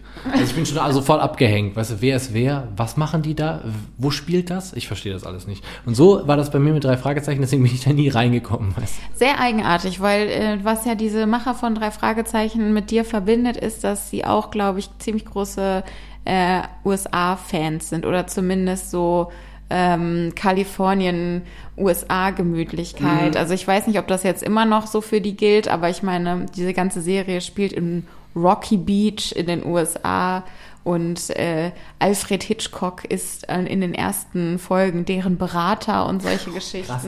Ja, aber das ist auch genau das, was ich alles nicht verstanden habe, glaube ich. Vielleicht werde ich da irgendwann nochmal anfangen. Wenn ich 40 bin, fange ich mit drei Fragezeichen an. Ja, also dann. So in 15 Jahren. Wenn du dann jeden Tag eine Folge ja. hörst, dann hast du auf jeden Fall bis zu deinem 45-jährigen, äh, 45. Äh, jeden Abend ein schönes Geschichtchen. Bis zu meinem 150. habe ich. Ja, Zeit. wahrscheinlich. Die Kutsche des Grauens. Am Anfang muss ich dir eine Frage stellen dazu. Ich liebe Fragen, erzähl. Ja. Was passiert in Köln mit geizigen Ratsherren und Politikern? Die werden mit Pferdeäpfeln beworfen. Nicht ganz, also zumindest im Mittelalter hat man sich das ein bisschen anders vorgestellt. Da war das nämlich so, dass die vom Teufel höchst persönlich mit einer weißglühenden Kutsche abgeholt wurden. Uh. Hm. Doch beginnen wir von vorn. Oh mein Gott, ich liebe deine, deine Erzähl. Äh, dum, dum, dum, ja, ich dachte auch so, vielleicht mache ich auch noch so ein paar Effekte, wenn ich dann, wenn wir so die Geschichten erzählen, dass ich dann noch vielleicht im Hintergrund ein paar Blitze krachen lasse oder so. Auf jeden Fall war es so, dass man im Mittelalter ähm, folgende Sage sich zutrug. Alljährlich in der Karfreitagsnacht wurden die Leute, die an der Straße vom Rathaus zum Gürzenich wohnten, aus dem Schlaf gerissen. Mhm. Wohnstuben, die Wohnstuben der Leute wurden erhellt, als ob ein Stern vom Himmel gefallen wäre. Die Leute steckten die Köpfe unter die Bettdecken und begannen den Rosenkranz zu beten. Der Rosenkranz übrigens auch in sehr vielen Horrorfilmen immer wieder ein geiles Gimmick, weißt du, so wenn die so anfangen, so, gerade wenn es um Vampire mhm. geht, dann wird immer gern der Rosenkranz durch die Finger gewickelt und dann hängen die ja die Knoblauch an die Fenster, weißt du so. Mhm, beim Teufel hilft ja nur der Rosenkranz. Da brauchst du nicht mit silbernen Kugeln wie bei Werwölfen kommen und auch nicht mit dem Knoblauch. Da muss schon nur der Rosenkranz gebetet werden. Der Rosenkranz und ein reines Herz. Aber äh, ich weiß gar nicht, wie man den Rosenkranz betet. Darf man das überhaupt, wenn man evangelisch ist? Ich glaube nicht. Ich glaube, das ist so eine katholische Geschichte. Und ich glaube auch fast, dass viele junge Leute das heute auch gar nicht mehr wissen, wie man das macht. Das ist, glaube ich, ja ziemlich aufwendig, so einen Rosenkranz runterzubeten. Auf jeden Fall damals im Mittelalter in Köln, das ja auch sehr katholisch ist, das gute Köln, ja. äh, konnte man das wohl noch und steckte eben den Kopf unter die Bettdecke, wenn das passierte, dass diese weißglühende Kutsche kam. Es gab aber natürlich auch immer ein paar Leute, die ein bisschen neugierig waren. Die gab es ja schon immer. So sind ja auch damals die Heinzelmännchen aus Köln verschwunden, wisst ihr ja auch, weil die Leute neugierig waren. Und ähm, wenn man dann auf die Straße blickte, dann sah man eben eine Kutsche mit zwei weißglühenden Schimmeln und ähm, einem Reiter darauf, der eben auch glühend wie Feuer darauf saß. Und man hatte den Eindruck, dass diese Kutsche eben die Straße so krass herunterraste, dass sie direkt auch wieder in dem Höllenschlund verschwinden würde. Also mit solcher Geschwindigkeit kam die wohl angerast. In der Kutsche gefangen saß der Bürgermeister der Stadt. Und dieser Bürgermeister hatte sich einiges zu Schulden kommen lassen. Und zwar ähm, war es so, dass der sehr viele Felder und äh, mit Weizen und Korn besessen haben muss, aber zu geizig gewesen ist, das der hungernden Stadtbevölkerung von Köln zur Verfügung zu stellen für einen geringen Preis. Und deswegen hat, das lieber, hat er lieber die Felder mit Korn und Weizen von den Mäusen auffressen lassen. Okay. Und deswegen haben die, hat die Kölner Stadtbevölkerung sich diese Geschichte, dass der eben dann der, der so geizig ist und im Rathaus sitzt, die Ratsherren und Bürgermeister, die werden an Karfreitag dann vom Teufel geholt, weil sie eben so geizig sind und nicht das Essen mit ihren Mitbürgern geteilt haben. Es sollte eine Warnung sein an alle, die eben im Rathaus saßen und ähm, vielleicht zu geizig waren und nur in die eigene Tasche gewirtschaftet haben. Der würde nämlich dann am Karfreitag eben von diesem Kutscher, dem Teufel, mit dem glühenden, äh, mit den zwei weiß glühenden Pferden und der glühenden Kutsche abgeholt und würde direkt Richtung Hölle reiten. Oh, wow. Ja, wohl verdient. Genau. Und natürlich dazu verdammt zu sein, in der Hölle Höllenqualen zu erleiden. Das muss man natürlich immer, wie das Fegefeuer im Mittelalter ja auch, mhm. ähm, immer dieselbe Vorstellung natürlich, dass man da unten dann auch Höllenqualen erleidet. Ja, das ist die Kutsche des Grauens. Und weiß man, woher diese, also hast du gesagt, in welcher Zeit das spielt? Und ja, auch im Mittelalter, genaues, genaue Zahlen habe ich dazu jetzt nicht gefunden, aber es muss auch so ein, ja, wird so im 11. oder 12. Jahrhundert, 13. Mhm. Jahrhundert gewesen sein, halt, wo Köln dann schon schön äh, Ratsherren eben auch hatte. Ich denke mal, irgendwas mit die Zeit auch, wo der Dom gebaut wurde, schätze ich mal, so mhm. um den Dreh. Ähm, ja, und das ist eben ein, einen dieser Bürgermeister eben wohl gab, der wohl ja eben genauso das gemacht hat und eben sein Weizen und Korn nicht günstig verkauft hat, sondern es dann lieber von den Mäusen hat fressen lassen. Das kann man sich ja durchaus vorstellen. Mhm. Und darauf bildete sich dann diese Vorstellung, dass der eben dann von dem Teufel geholt wird. An Karfreitag. Okay, also es ist einfach eine allgemeine Volkssage. Ja, genau. Mhm. Hm? Okay. Ja. Ah, okay. Ähm, ich hätte jetzt noch ähm, noch, was habe ich denn noch im Angebot? Moment, ich muss mal gucken in meine Notizen. Fünf Märchen. So, das habe ich ja schon gemacht. ähm, also, ich wäre dafür, dass ich jetzt vielleicht erstmal äh, nochmal die Richmodes-Sage erzähle. Das ja. könnte vielleicht den einen oder anderen langweilen, der sich unsere Neustadt Süd oder was war das nochmal? Altstadt Süd. Altstadt Süd Folge angehört hat. Genau, da erzähle ich das nämlich schon mal. Ja. Aber ich finde, das ist eigentlich eine der schönsten Kölschen Sagen. Die ist eigentlich die coolste, ja, das die stimmt. Ist, ja. Also jetzt nicht schön im Sinne von, ach, ist das schön, aber ich mag die irgendwie. Ach, ist das schön. Die hat alles Mögliche. Ja. Die hat äh, Untote, die hat Pferde, die hat ein Happy End. Das gefällt mir Und alles die hat ein gut. Bier, was heute nach der Geschichte heißt. Und die hat auch noch, auch noch ein Bier. Genau, ja. Und ähm, falls ihr es ja noch nicht gehört habt, manche haben, sind ja noch ein bisschen weiter zurück, was die Folgen angeht. In der Altstadt Süd-Folge sagen wir auch, wo ihr das findet in der Stadt, nämlich wo daran gedacht wird in der Stadt. Ach so. An diese Sage. Gut, dann sage ich das jetzt nicht. Das wollte, das ist eigentlich Nö, Teil meiner. Mal. Wiederholung schaden nichts. Okay. also soll ich jetzt noch mal erzählen? Nikos. Okay. Also. Äh, mitten, also diese Geschichte spielt Mitte des 14. Jahrhunderts in Köln am Neumarkt. Äh, zu dieser Zeit wütete nämlich die Pest in unserer gruselig hässlichen, aber geliebten Stadt. Ähm, und diese Geschichte spielt in einem Haus auf dem Neumarkt Nummer 6. Da wohnte nämlich der reiche Kölner Bürgermeister mit dem wundervoll wohlklingenden Namen Richolf Menegin von der Aducht. und er hatte eine Ehefrau, die er sehr liebte, ähm, mit dem Namen Richmodes. Ähm, und die mit ganzem Namen hieß die Frau Richmodes von Liskirchen. Ähm, und die arme Lady hat leider die Pest bekommen, wie so viele damals, ähm, und verstarb auch an der Pest. Man beerdigte die Frau äh, auf dem Friedhof bei der Kirche St. Aposteln, das ist auch am Neumarkt. Und bei der Beerdigung, ähm, ja, man, man beerdigte sie quasi mit, mit ihrem kostbaren Schmuck. Also die Familie war halt sehr reich, äh, wohnte auch in einem, einem schönen Anwesen ähm, mit einem Turm. Und genau, also man hat, man hat sie dann mit dem ganzen kostbaren Schmuck, der ihr so gehörte, beerdigt ähm, aus auch unter anderem ihren Trauring. Ähm, und das ist natürlich dem Totengräber aufgefallen ähm, als äh, bei der Beerdigung. Und dann hat er beschlossen, nachts zurückzukehren, ähm, den Sarg zu öffnen, also das, das Grab nochmal auszubuddeln, den Sarg zu öffnen und ähm, den Schmuck zu klauen. Äh, und das hat er dann auch getan. Äh, allerdings hat er nicht damit gerechnet, dass Frau Richmodes dann aufgewacht ist. Da sind wir wieder dabei. Ja, mhm.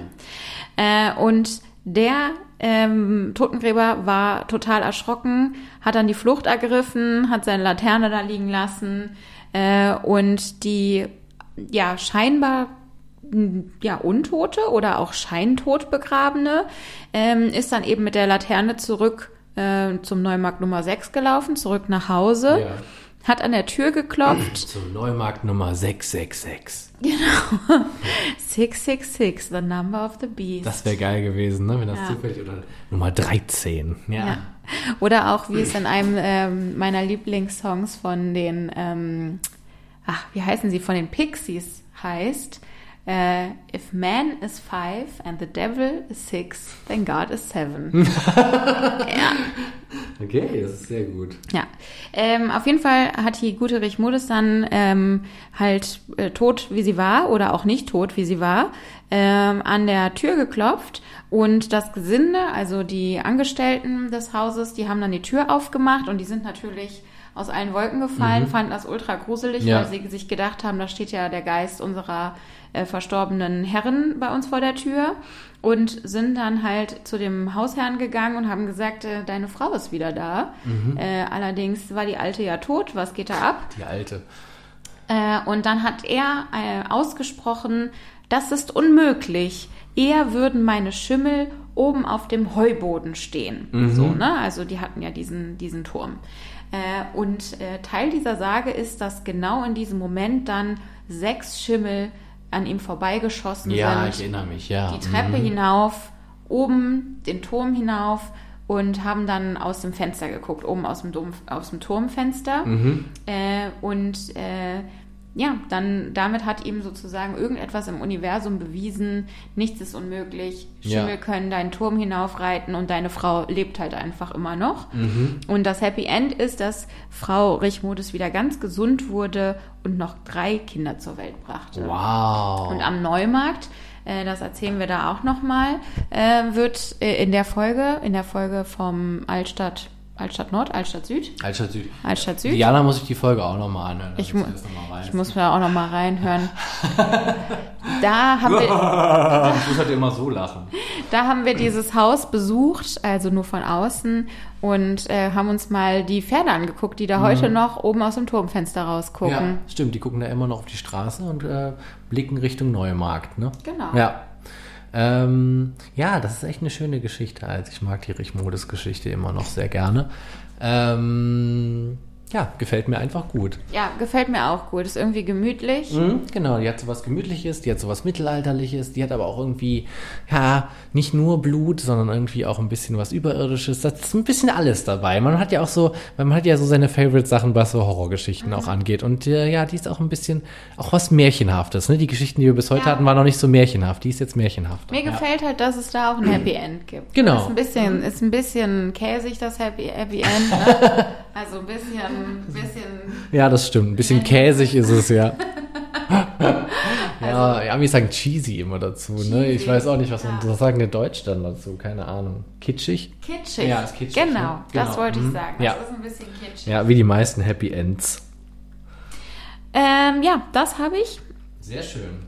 Dann könnte ich außerdem noch einen Buchtipp, einen Gruselbuchtipp, einen Kölschen Gruselbuchtipp abgeben. Ja, das finde ich sehr gut, weil ähm, dann sind wir nicht, äh, bevor meine letzte Geschichte dann gleich kommt, haben wir dann noch einen weiteren Tipp. Das finde ich sehr gut. Ja, mach das gerne. Okay.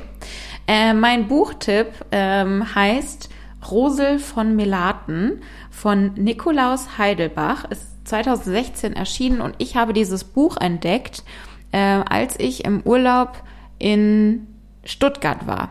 Also im Urlaub, Kurztrip halt, ne? Äh, und da bin ich durch so ein Antiquariat gelatscht äh, und habe dieses Buch dort entdeckt, was jetzt na, 2016 erschienen ist, also noch nicht so super alt ist. Also ich glaube, letztes Jahr habe ich das entdeckt. Ähm, und mir hat schon das Cover so gefallen. Das ist halt so gezeichnet und so ein kleines Mädchen mit ausgestreckten Armen in so einem Nachthemd schwebt da irgendwie so durch die Lüfte. Und dann habe ich mir das angeguckt und dann habe ich nicht schlecht gestaunt, als ich merkte, ach, das spielt ja in Köln auf dem Melatenfriedhof. Ähm, und äh, dann habe ich mir das einfach mal gekauft im ich habe gedacht, es handelt sich dabei um ein Kinderbuch. Mhm. Weit gefehlt. Es war schon relativ gruselig. Also ich würde es jetzt nicht für Kinder unter 18.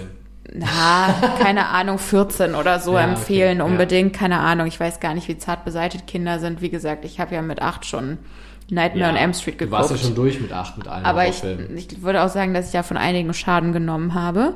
Ähm, Müsst ihr, müsst ihr wissen, wenn ihr Kinder habt, wann ihr, wann ihr denen das. Aber ihr seid ja Erwachsene, die uns hier zuhören, deswegen ähm, kann ich das sehr empfehlen. Rosel von Melaten. Da geht es um einen Jungen, der entdeckt auf dem Melatenfriedhof das Kindergrab der kleinen Rosel.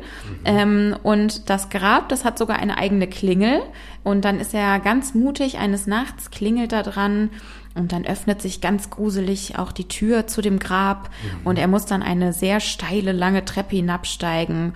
Und ähm, ja, dann wird es halt, wie gesagt, relativ gruselig dafür, dass ich erst dachte, dass es sich dabei um ein Kinderbuch handelt. Ja. Das Cover lässt das nämlich wirklich auch nicht vermuten. Und äh, der kleine Junge, ja, begegnet dann der toten Rosel, die ist halt ein Geist, Ja. äh, und muss ihr helfen, ähm, ja, etwas, äh, eine Aufgabe zu erfüllen, eine, eine gruselige. Und das Buch hat auch wirklich am Ende noch so, oder immer mal wieder so äh, Handlungsturns. Also Ja. es wird auf jeden Fall, ja, ziemlich makaber noch am Ende. Ja.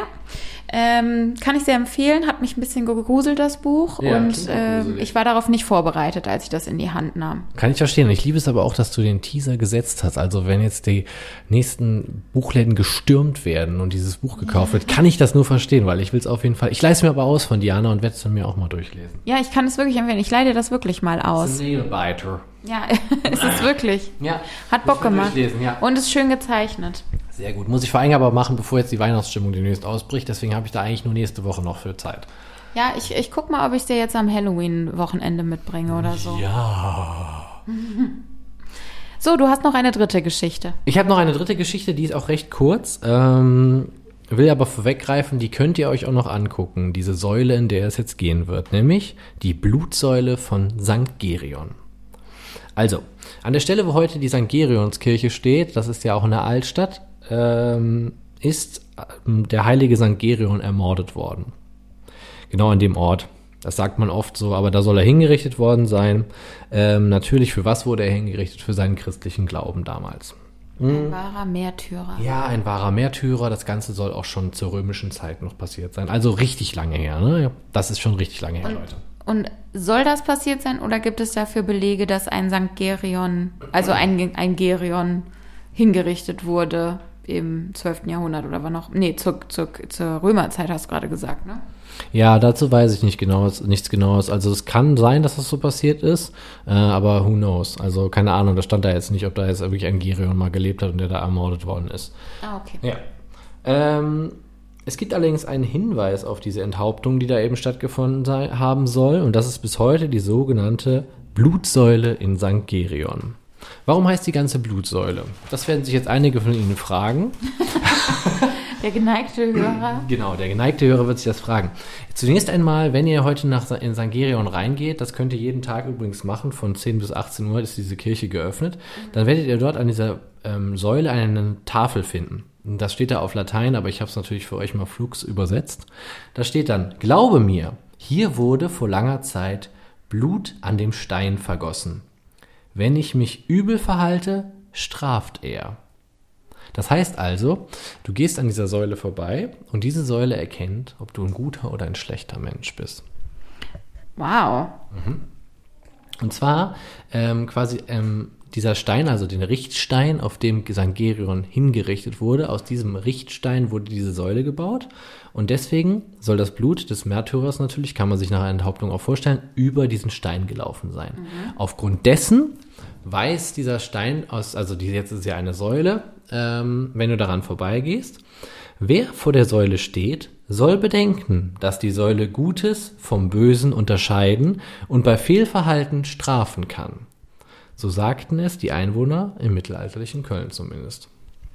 Okay. Und das ist dann so gewesen wohl, man erzählte sich, dass einst ein merowingischer König, die Merowinger waren dann irgendwann nach den Römern, also Merowinger sind ein Volk das, äh, der Germanen. ähm, der seinen Bruder ermordet haben soll, an dieser Säule vorbeigegangen ist, an, dieser, an der Blutsäule und kurz darauf verstorben ist. Ah, also da trifft einen nicht sofort der Schlag, sondern es kann auch sein, dass man irgendwann danach stirbt. Also da gibt's jetzt keine zeitliche Abhängung. Vielleicht kann man auch sofort irgendwas haben, aber es kann auch mit kürzlich. ähm, Auf jeden Fall, die Säule straft dich. Ne? Die Säule bestraft dich dafür, wenn du dich äh, schlecht verhalten hast, also Böses getan hast. Das war der Glaube. Ja, das ist natürlich auch leicht erzählt. Ne? Da frage ich mich doch, ist das äh, Ka- Kausalität oder Korrelation? Weil ich meine, alle Leute sterben, letztendlich stirbt jeder, der an dieser Säule vorbeigeht. Das musst du dir mal reinziehen. Das muss man sich mal geben, ey. Ohne Scheiß, da habe ich noch gar nicht drüber nachgedacht. Ähm, naja, auf jeden Fall. Ja, das ist wirklich krass, ne? Ich glaube, ich will nicht. Wenn du mal so drüber ja, nachdenkst. jetzt, wo ich das mal sacken lasse, ich will niemals nach St. Gerion reingehen, also nicht an der Säule vorbei. Also wenn man mal so drüber nachdenkt, dann ist, hat diese Prophezeiung 100% zu, zu 100% trifft die zu. So real. Ja. Na, die Frage ist auf jeden Fall, mh, diesen merowingischen König scheint es noch getroffen zu haben, aber dann, wir hatten es ja heute schon mal, kam der Franzose ja auch irgendwann nach Köln. Und, und der Franzose hatte damals schon die Idee, doch eine Sammlung zu erstellen von seinen Beutezügen. Die wollten also ein Museum haben in äh, Frankreich mh, mit allem, was sie so erbeutet haben. Und da haben sich diese Säule auch mitgenommen. Ach so. Ja, folgendes ist allerdings passiert. Ähm, die Säule wurde transportiert und wie das ja so ist, ne? Äh, jeder hat ja schon mal einen Umzug gemacht, da geht auch mal was zu Bruch und so ist leider auch diese Säule zu Bruch gegangen. Und ähm, jedenfalls in mehrere Teile kaputt, ge kaputt gebrochen. Ähm, ein Teil dieser Säule Mann, ist dann aber auf wundersame Weise, viele kennen ihn schon, es gab ja diesen berühmten Sammler von allem Möglichen, den Herrn Wallraff hier in Köln. Ähm, ist, der hatte natürlich auch ein Stück dieser Säule gesammelt, der hat ja alles gesammelt, ähm, ein unglaublicher Fundus. Ähm, Das ist auch der, der jetzt letztens bei Burger King war, ne? ja, genau, das ist der, ja. Hm? Ja, der hat halt einen Keller und zwei Garagen voller Zeug. Genau. Und ein anderer Teil dieser zerbrochenen Säule wurde als Grenzstein verwendet. Ich habe mich, als ich das gelesen habe, gefragt, ob das dann der Grenzstein zwischen Deutschland und Frankreich war. Weiß man aber nicht, keine Ahnung. Irgendein Ja, Grenzstein. irgendeiner. Der Grenzstein von meinem zu deinem Grundstück. Kann auch sein, der Grenzstein genau zwischen Bonn oder Köln. Der Grenzstein zwischen dem Wohnzimmer und dem Badezimmer. Niemand weiß es. Ähm, genau, und dann dieser Grenzstein wurde dann äh, 1925 wieder zurück nach St. Gerion gebracht, also wieder zurück in die Kirche verfrachtet. Und dort ist er noch bis heute zu bis schauen. Also das heißt, diese Blutsäule an sich kann man sich nicht mehr angucken. Ähm, die hat ihr Tagwerk erfüllt. Die Franzosen haben es kaputt gehauen. Und ähm. Jetzt kannst du dir noch dieses, dieses Stück Steinchen angucken, oder weiß nicht, ist wahrscheinlich auch ein bisschen größer, dieser Stein. Und aber immer noch ist da diese Gedenktafel eben dran mit dem Spruch, dass jemand noch das Üble erkennen kann, auch dieser kleine Stein. Oh, wow. Ja, ist so eine Art Kryptonit. Aber also ist jetzt Teil dieser Säule ist noch ein, ein Fragment von dem Stein, oder? Ja, ja, also dieses, genau, ein Stück. Wir müssen uns halt mal doch mal angucken. Ja, wir müssen uns mal trauen und aus der Ferne ein Foto machen. ja, Ja, also ich, ich, ich, ich glaube, ich würde es mich trauen, weil, ja, oder? Ich weiß nicht, nee, aber dann wird es auch schwierig mit dem 150 werden, vielleicht. Vielleicht lieber nicht. ja, vielleicht nicht. Ich überleg's mir noch mal. Ich überlege es mir Ja. auch nochmal. Das war auf jeden Fall meine letzte Geschichte oder Sage. Okay, auch sehr gut. Es ist doch erstaunlich, wie viel sich da noch in Köln angesammelt hat. Ne? Ja, Andererseits, Dutzend die Kölner sind Katholiken. Äh, das wundert einen eigentlich, dass man Mhm. nicht noch viel mehr von, von die, weil Katholiken sind schon ein abergläubisches Volk. Ja, man muss halt aber auch jetzt dazu sagen, das haben wir von vornherein gesagt, wir machen einen Ausschnitt. Ähm, das kann man ewig ausbreiten. Wenn wir jetzt das Buch mit den zwölf sagen, da hätten wir eine erzählen können und dann hätten wir eine Folge schon von einer Stunde wahrscheinlich gehabt. Also das ist schon sehr, sehr ein kleiner Einblick eben, aber wir wollten euch ja auch mal eine kleine Halloween-Atmo gönnen. Das war die Idee hinter der Folge und vielleicht hat euch das eine oder andere ja heute auch inspiriert, dass er sagt, das lese ich vielleicht nochmal nach oder das gucke ich mir doch mal an. Also mich auf jeden Fall. Mich natürlich auch. Ähm, ich kann dir, wenn du möchtest, noch etwas, weil, weil wir eben schon beim Melatenfriedhof waren und ich mir dachte, äh, keine Halloween-Folge, ohne dass wir einmal über den Melatenfriedhof gesprochen Ja. haben, ähm, habe ich mir mal was rausgesucht vom Melatenfriedhof. Das geht jetzt überhaupt nicht in die Richtung Sage oder sowas, sondern es ist eigentlich ziemlich nah am Leben dran. Es ist auch ein bisschen tragisch und irgendwie auch, weiß ich auch nicht. Also ist auf jeden Fall so eine Gän Gänsehaut. Ich will gar nicht Geschichte sagen, weil es ist einfach wahr. Also eine wahre, Wir haben heute wahre. noch was Wahres, okay. Mhm. Genau. Also, und zwar möchte ich was erzählen von dem Sensenmann auf dem Melatenfriedhof. Ach, den kenne ich, ja. Mhm. ja, also das ist ähm, äh, ein, ein ja, Grab, Grabmal. Äh, ne? Der gehört zu einem Grab. Das ist wirklich ein Sensenmann. Der ist so circa, der ist locker über zwei Meter groß, würde Ja, ich der ist sagen, sehr, sehr oder? groß. Der ist wirklich ziemlich riesig, richtig gruselig, richtig imposant. Äh, und der hat wohl auch eine eine echte Sense in der Hand. Das fand ich spektakulär. Ja, hat Ja, Ähm, ähm, genau, ist halt ein Skelett, bei dem der Körper mit einem Umhang umhüllt ist, wie man es halt kennt vom Sensenmann. Oft wird der Sensenmann ja auch ohne Gesicht dargestellt, also dass quasi das Gesicht ist so im Schatten des Umhangs. Und bei diesem Sensenmann ist das nicht so. Ähm, da sieht man das Gesicht, ne, das natürlich nur ein, ein ähm, Schädel ist, ein ja, Schädelknochen sozusagen. Und ähm, ja, wenn man sich den so betrachtet, dann scheint der zu lächeln oder zu grinsen, ähm, was so ein bisschen, ja, eigenartig ist, weil wenn man bedenkt, äh, der kann ja eigentlich gar nicht lächeln oder grinsen, der hat ja gar keinen Mund und gar keine Lippen, die irgendeine Mimik formen können. das stimmt, ja. Aber wenn man sich den betrachtet, äh, dann ja, dann scheint das, dann scheint es so, als ob der lächeln oder grinsen würde. Ähm, kann aber auch nur daran liegen, dass man vielleicht darin das erkennt, was man meint, da in seinem Gesichtsausdruck zu erkennen. Also ihr könnt das ja mal testen, äh, wenn ihr den besucht. Der steht ähm, auf dem Melatenfriedhof am westlichen Hauptweg und zwar zwischen den Fluren 82 und 76b. Okay. Ja. Genau. Ja, ich weiß genau, wo der steht. Ich habe den schon öfter gesehen, ja, genau. Aber diese, ja, das ist, äh, man, das, ihr findet auf jeden Fall bei jedem Eingang vom Melatenfriedhof auch so einen Lageplan, da könnt ihr das genau sehen. Ja. Ah ja, genau. Und also ähm, genau, ich, ich, m, ihr könnt ja mal berichten, wenn ihr den besucht habt, ob ihr in was für einer Stimmung ihr wart und ob ihr vielleicht eher gesehen habt, dass der sehr böse guckt oder neutral oder ob ihr wirklich auch das Lächeln gesehen habt. Ähm, denn ja, meine These ist, man, man sieht bei dem, was man in den hinein interpretiert. Ja, das kann man auf jeden Fall machen bei dem. Ich habe den schon gesehen bei einem äh, aufziehenden Gewitter und das war sehr gruselig. Boah, das stelle ich mir auch sehr gruselig vor, wenn es dann auch noch blitzt und. Mhm, Ja, das passte sehr gut. Das war so Sommer, es war zwar Sommer, aber es wurde dann plötzlich so dunkel, dann passte das. Auch die Ecke ist dunkel, weil ähm, da sind auch so dunkle ähm, Nadel, Nadelbäume und so, dass die Atmo da ist schon äh, spooky. Ah, okay. Ähm, ich habe mich auf jeden Fall jetzt auch mal ein bisschen erkundigt, was so die Hintergrundgeschichte ist. Also warum steht der überhaupt da, der Ja. Sensenmann? Und zwar ähm, wurde der von einem Bildhauer geschaffen. Ähm, wie der Bildhauer he- heißt, ist eigentlich egal, aber der hieß August äh, Schmiemann, also für alle, die es interessiert, und ähm, steht auf dem äh, Grab eines Kaufmannes, der natürlich, wenn sich dessen Familie einen solchen Grabschmuck leisten kann, super wohlhabend war.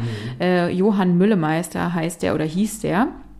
Ähm, aber heute hat die Patenschaft ähm, so eine ganz, ja, ich weiß nicht, ob berühmt, ob man das sagen kann, aber eine sehr traditionsreiche äh, Steinmetz-Familie, die eben schon seit wirklich ganz, ganz vielen Jahren, also ich glaube, die ist seit, ich habe gelesen, irgendwo seit 300 Jahren ist diese Familie in, in Köln tätig als Steinmetze, haben eben auch schon seit ganz vielen Jahrzehnten machen die ähm, Grabsteine unter anderem auf dem Melatenfriedhof, Ja. aber die machen natürlich auch vielleicht auch noch andere Sachen ähm, oder nicht natürlich vielleicht, sondern einfach nur natürlich, die machen auch noch andere Sachen.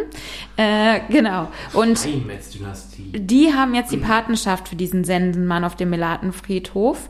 Ähm, und der aktuelle äh, Besitzer sozusagen ist äh, der, äh, der Familie heißt Johann Steinus. Ähm,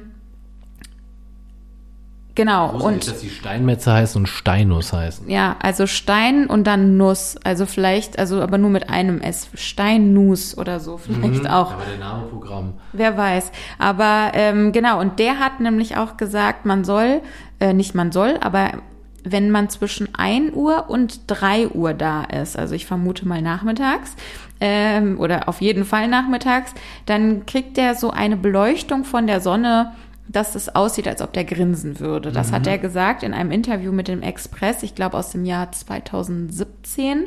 Und generell kann ich sehr empfehlen, also googelt das mal, Familie Steinus oder Johann Steinus, ähm, Express-Interview und Sensenmann. Ja. Äh, weil das ist wirklich ein, das ist wirklich ein, ein krasses Interview. Da drin erzählt er eben auch, dass er mit seinem ähm, damals jungen Sohn auch immer an diesem, ähm, an diesem, oder mit seinen, der hat mehrere Söhne, ähm, und mit denen stand er immer da an diesem Grab äh, und hat sich den Sensenmann betrachtet. Und alle in der Familie haben immer so ein bisschen gesagt, so nee, wir wollen, wenn wir mal, wenn wir mal sterben, wollen wir lieber äh, in unserer Gruft beerdigt werden oder so. Ich glaube, sowas in der Art hat er erzählt. Außer sein jüngster Sohn, der hat immer gesagt, nee, ähm, ich will zum Sensenmann, wenn ich mal sterbe. Mhm. Und dann kam es tatsächlich so, dass der Sohn im Alter von elf Jahren nur. Ach, das wusste ich, das hatte ich nämlich schon mal gehört. Ja, ah. ich habe die ganze Zeit nämlich gedacht, war das nicht ein Kindergrab, wo der draufsteht? Das habe ich die ganze Zeit überlegt, ja. Ja, ja, fast. Ja. Also der Sohn ist im Alter von elf Jahren bei einem Unfall mhm. ums Leben gekommen. Und ähm, der Spitzname des Kindes war Fröschlein. Und deswegen sieht man auf dem, mhm. äh, wo der Sensenmann steht, daneben auch noch ein Grab und da ist ein Grabstein und auf dem Grabstein drauf ist so ein kleiner Steinfrosch drauf mhm, für ja. das Fröschlein, für den Sohn. Und genau, und der, ähm, der Johann Steinhaus hat erzählt halt in dem Express-Interview, dass es für ihn einfach sehr beruhigend war zu wissen, wo sein kleiner Sohn mal hin wollte. Ja ähm, dass er eben damit eben den letzten Willen sozusagen erfüllt hat, ihn genau dahin zu legen, wo er auch liegen wollte, dass es einfach eine Bereicherung war, dass man sich ne, durch den Beruf, den man ja auch hat in der Familie, einfach schon mal darüber miteinander unterhalten hatte. Ähm, und ja, der erzählt auch noch, ich will jetzt nicht zu viel, zu viel erzählen, weil es auch so, so dunkel ist und so traurig, ne? Aber er erzählt dann eben auch von der Beerdigung seines Sohnes, ähm, dass er eben da ähm, das Grab selber ausgeschaufelt hat. Äh, meinte so, das ist ganz praktisch gewesen, weil man hatte ja gute Connections sozusagen da in dieses Friedhofsbusiness. Da lassen die einen auch mal so sein eigenes Ding machen, wenn es äh, mhm. darum geht. Und er hat irgendwie nicht so viel so mitbekommen von dem Tag, außer dass es irgendwann richtig angefangen hat zu regnen. Also es kam so ein richtiger Wolkenbruch, während er das Grab ausschaufelte. Und ähm, in seinen Gummistiefeln stand dann halt das Wasser richtig hoch. Und das erinnerte ihn auch wieder so daran, wie er mit seinem Sohn immer in den Pfützen gespielt hat und dann auch manchmal in seinen Gummistiefeln dann so das Wasser so richtig hoch stand und sein mhm. Sohn und er hatten das so geliebt. Und da hat er halt gesagt, das war für ihn so ein Zeichen, so mein Sohn ist irgendwie noch, ist irgendwie jetzt auch noch mit dabei. Okay. Also es ist irgendwie ein sehr atmosphärisches Interview. Ähm, und generell wollte ich noch den Tipp geben, ähm, ein Blick auf die Melaten-Webseite lohnt sich auch. Ähm, da äh, werden nämlich immer alle möglichen Veranstaltungen bekannt gegeben um rund um den Melatenfriedhof.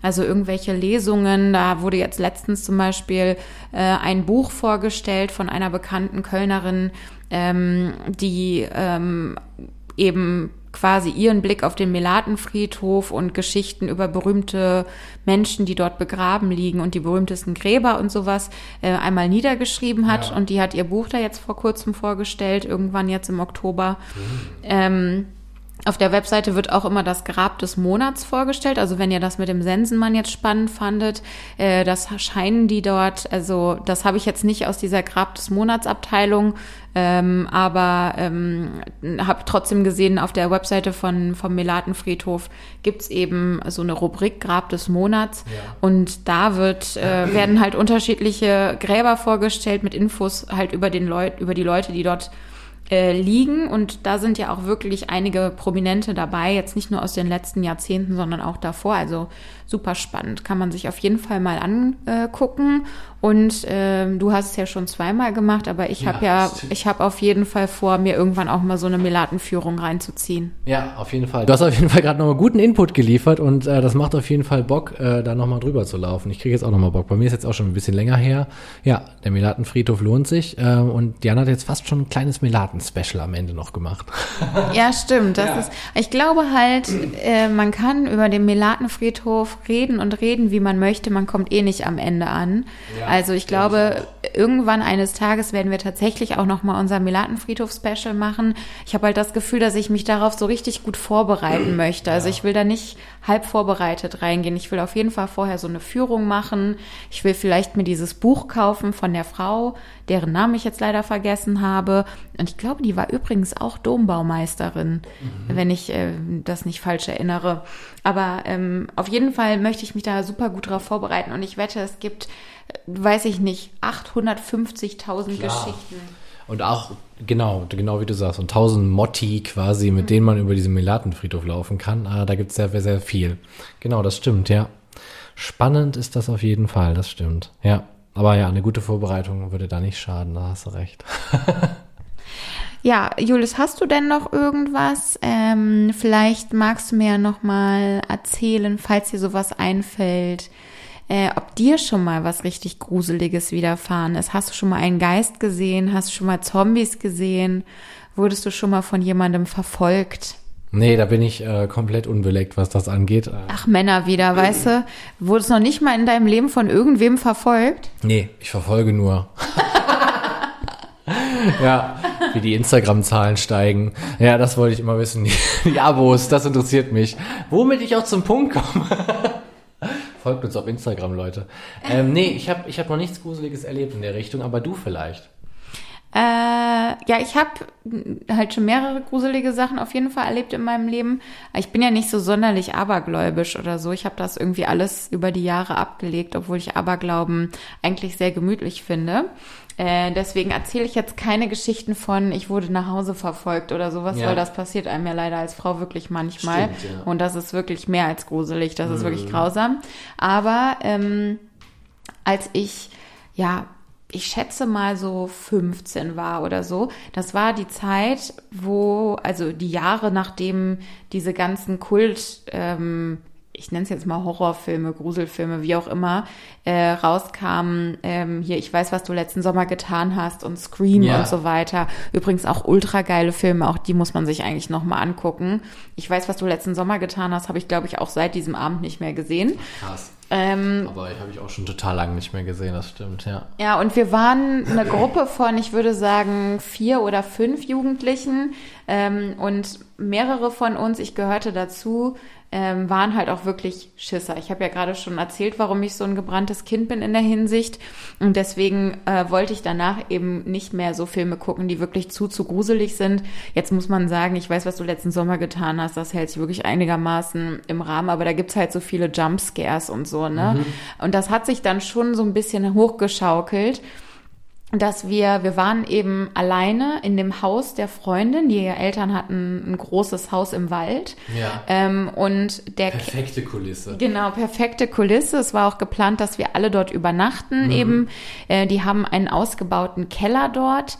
Ähm, und das heißt, im Keller befindet sich ein Wohnzimmer und etwas wie so etwas wie eine Bibliothek oder in der Bibliothek stand damals auch ein äh, Computer, der aus heutiger Hinsicht äh, wirklich in die Steinzeit gehört wahrscheinlich. Gruselig langsam war. Gruselig langsam war der, genau.